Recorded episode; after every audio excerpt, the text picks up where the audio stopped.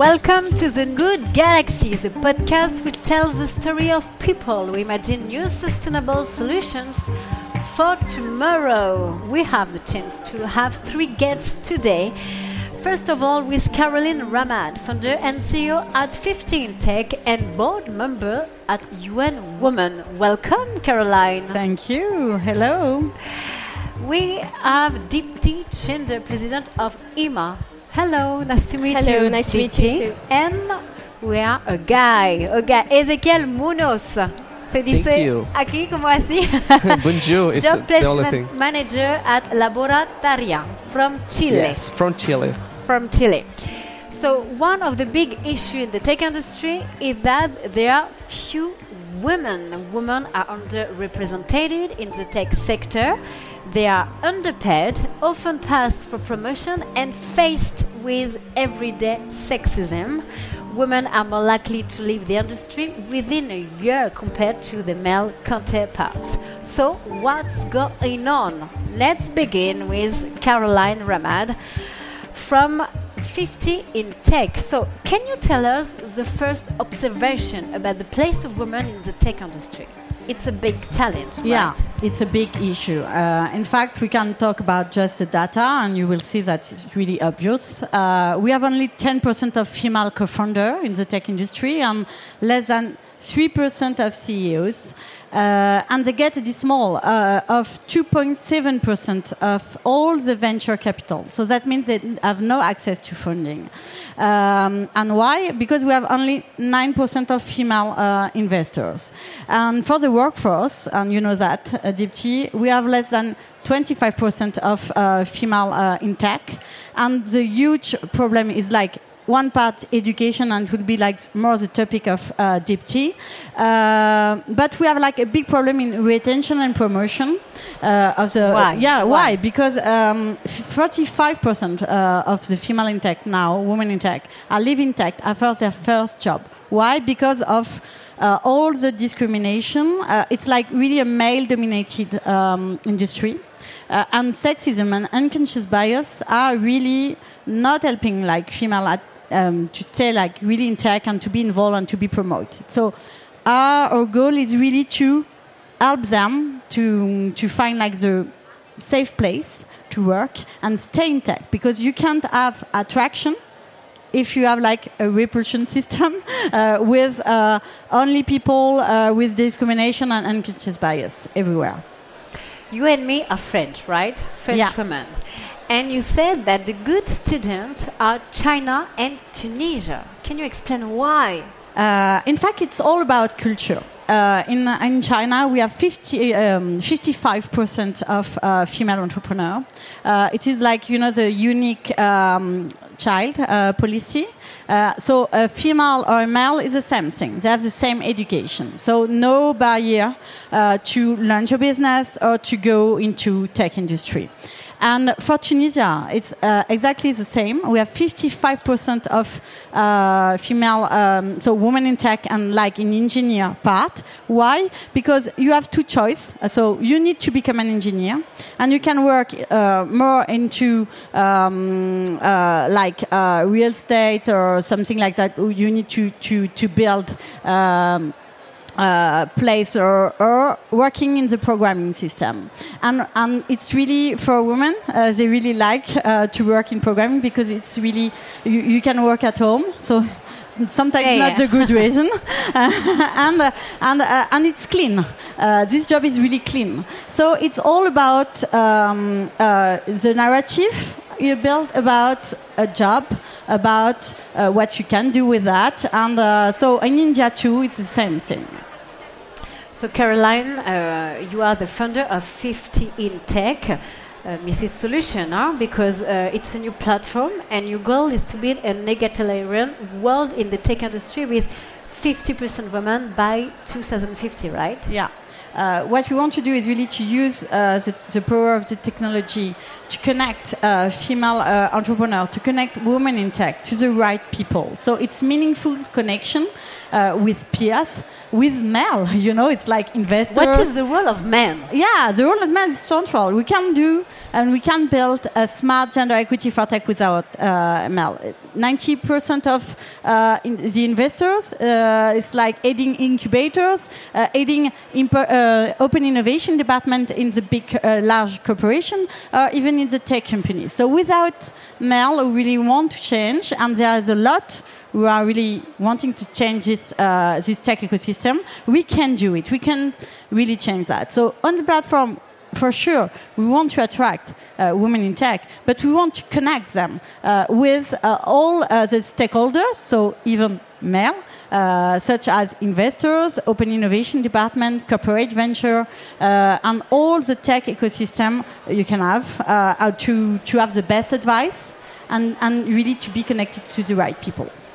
So now, can you share with us three examples of successful, successful startups where there is a gender equality? Uh, so, as a co-founder, uh, uh, I can give you uh, the name of um, Entrepreneur First. It's a global incubator with a lot of success, and they um, they help like solo founders to become like an entrepreneur and and to join other co-founder profile and to build amazing companies. Um, Duolingo is really a good example. They have a perfect 50-50 ratio, even in the engineering team. And so it's really a great example.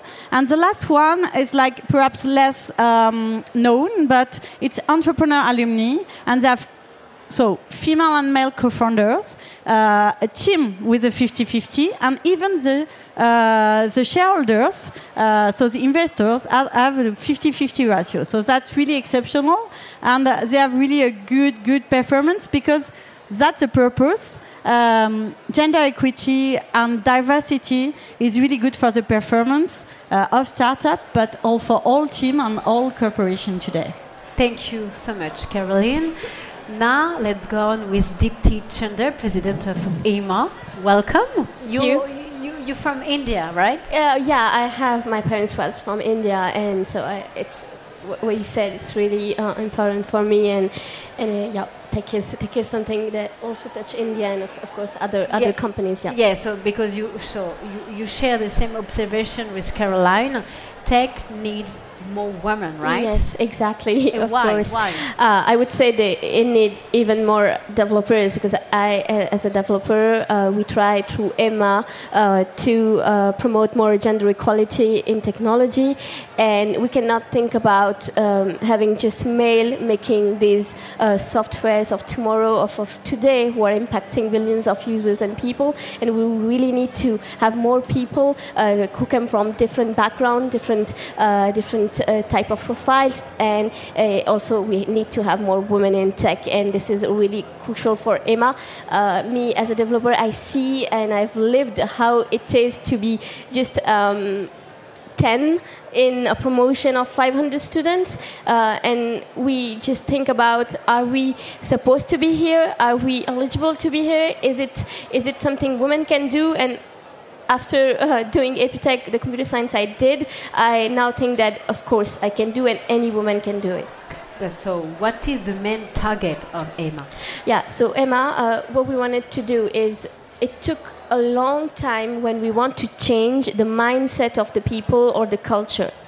So, what we can do at a short term and we can have a huge impact is education is how to give the technical skills to women uh, and especially to, to young girls so they can think that i today have the technical skills that i need to go into tech. So if i want to go i can go I cannot uh, only listen to people uh, who just to say to me that I'm a woman, I cannot go into tech, or stereotypes that are unfortunately present today in the society. But we really want to give the technical skills that men have today to the to the young woman. So when it comes to make the choice of going into tech or not going into tech, they can make it by their own self and not by having any influence uh, because of the society. So this is the main focus of E-mma today. E-mma is currently developed in France and worldwide, such as Albania, the Balkans, right? Yes. So, what is the big issue? there for girls? Yes, so uh, recently we opened E-mma in, in Balkans, as you said, in Spain as well, and we, we're going to open uh, in, in other countries, uh, such as US, uh, in Belgium, in, in, uh, in Germany, uh, and in Africa as well, because Africa is also a target for, for us. Um, and what, what we notice, for example, when we talk about diversity in tech in Balkans, when we announce that we're going to be here and we're going to train people, we're going concentrate women, we got an amazing uh, people who supported us in Albania, and especially women. They, they did not have all the access we do have to technology. For example, France have a very good access to technology, even, even if we do not realize it because we live with it. And especially when it comes to have internet, we have access to internet. Not everyone, but we have access. And unfortunately, in Albania, uh, women uh, do not have, and even men do not have access to technology. And when it comes to give them the technical skills, they're just like welcoming us, like we need it. And, and we forgot in France that education is something very crucial. And they, they are aware, Albania, Balkans are aware of this situation, and they, they're asking for it. Over there, access code means freedom.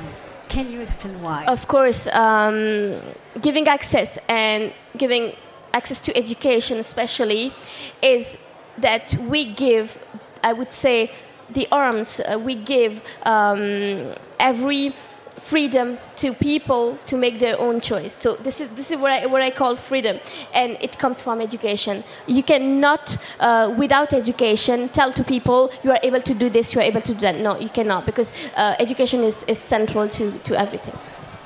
And in 2018, your association had a huge impact. More than 20,000 people, including 50% of girls, were trained, right? Yes. Yes, exactly. So uh, we had a chance in France to train more than 20,000 people to programming, to code, and and more uh, and half of them and even more was women. But it was it was important for us to make this training with men because unfortunately uh, you cannot uh, be representative of the, the society, tech society today if you uh, do not make coding sessions with men. You need to include them and have their support. Thank you, Dipty. Now, Ezequiel Muñoz. Uh, you work for Laboratoria. So the main goal is an inclusive association from Chile is to offer six months training for young women from rural communities who are facing social issues in Latin America. And Laboratoria has trained more than uh, 100,000 uh, 1,000 women across Latin America, such as Brazil, Mexico, Peru, and Chile. So, can you describe the profile of all these young women? Thank you for the question. Uh, first of all, it's an honor for me be talking about gender equality uh, with these women. It's like amazing for me. Uh, I can tell you that the, the profile of our students. Uh, well, first of all, we have two restrictions to apply to laboratoria. The first one is to identify yourself as a woman, and the second one is to have uh, more than 18 years old. This is because uh, we have an employment process that uh, happens right after our uh, boot that it's six months. Uh, we have women uh, with like really a lot of backgrounds, like uh, the ones who never had formal education, the ones who have formal education but they didn't finish it, and the ones who had a really bad education. So, and that don't don't really matter for us because we're not looking for tech skills before our program. We're looking in our selection process for uh, the ability or the potential to growth with us in, uh, in our programs. And that's really cool because you can be like a facebook user or instagram user and apply to our program and then you can transform yourself into a front-end developer or a ux designer in like just just six months. And it's really cool. Uh, and i can tell well uh, you, you said it uh, we have 100 graduates and they are like working on every industry, and that's really cool for us because we are like growing, uh, like really much in the last uh, two years, and and that's amazing. Laboratoria collaborates with Engie, so can you develop this partnership between us? Of course. Uh, our partnership with Engie or our relationship with Engie, it's, it's amazing, I think. Uh, it's really hard to find uh, companies with that mindset to want to engage with a non-profit like really easily. Uh, Engie have been involved with us like in the day one 100% and that's really good for us because having that partnership makes them find talent uh, with us to make their, their teams like more diverse and we have some company who really give us that feedback to make us grow like every day and that's really amazing because partnerships must be like that so uh, work with Engie is like really cool. They always come for, uh, for our hackathons. They are constantly hiring our talent. Uh, so yeah, it's amazing to work with them. Let's focus on these six intensive training months. So, what kind of job they find? Oh, uh, the good thing about technology is that you can work in, In every sector sector, and to go? that's really cool because uh, if you like finance, you can go and work in finance. Alright. If you like retail, you can go and work in retail. It, it depends on you. Uh, and the cool thing about Laboratoria is that we give them the opportunity to choose. You, you said that uh, a few minutes ago. Uh, the, the, the, the ability to choose is something that we really want to give them because we are not uh, looking for like uh, give give them like some tech skills and uh, and, and, and nothing else so it's it's really amazing to do that According to you, what are the main qualities of all these women who start working in the tech industry? I have to say, uh, it's the self learning. They must be self learners because uh, in the tech sector is like growing a lot. The technology is changing like so fast. So they must be learning like day by day, day by day, week by week. Uh, so it's really important that uh, to have that. Actually, the companies who hire our talent really, really like that ability of our student, and, and that's really cool. Actually, uh, there's a lot of another uh, skills that they must have, like communication skills or like teamwork skills, uh, because it's really important for the companies to have that.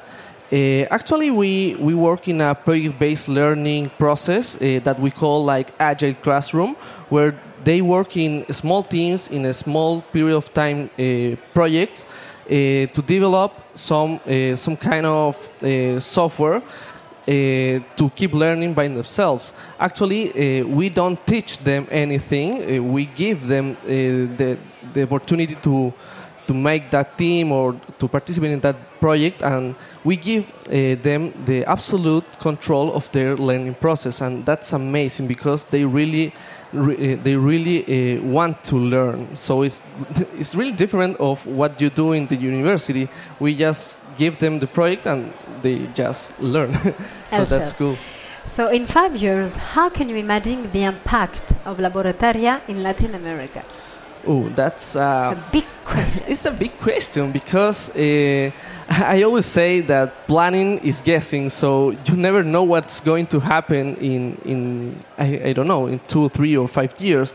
But uh, we, we really think, and our vision is to make our, uh, our economy one more inclusive, competitive, and diverse. So we want to go uh, through that. So the the main idea today is working with these young women, but we think too that that is not enough. So the last year we, we started a program that it's called Laboratory for Business, and we are working with the C-suite or the middle management of the companies who hire our talent to change the, their mindset to uh, to a mindset who uh, that work with, uh, with more uh, diverse team or, or things like that. Because if we don't impact the whole company uh, we are not really making a huge impact. Uh, so we want to make that circle or that win-win-win situation where the company learns where our students learns and where laboratoria learns with them.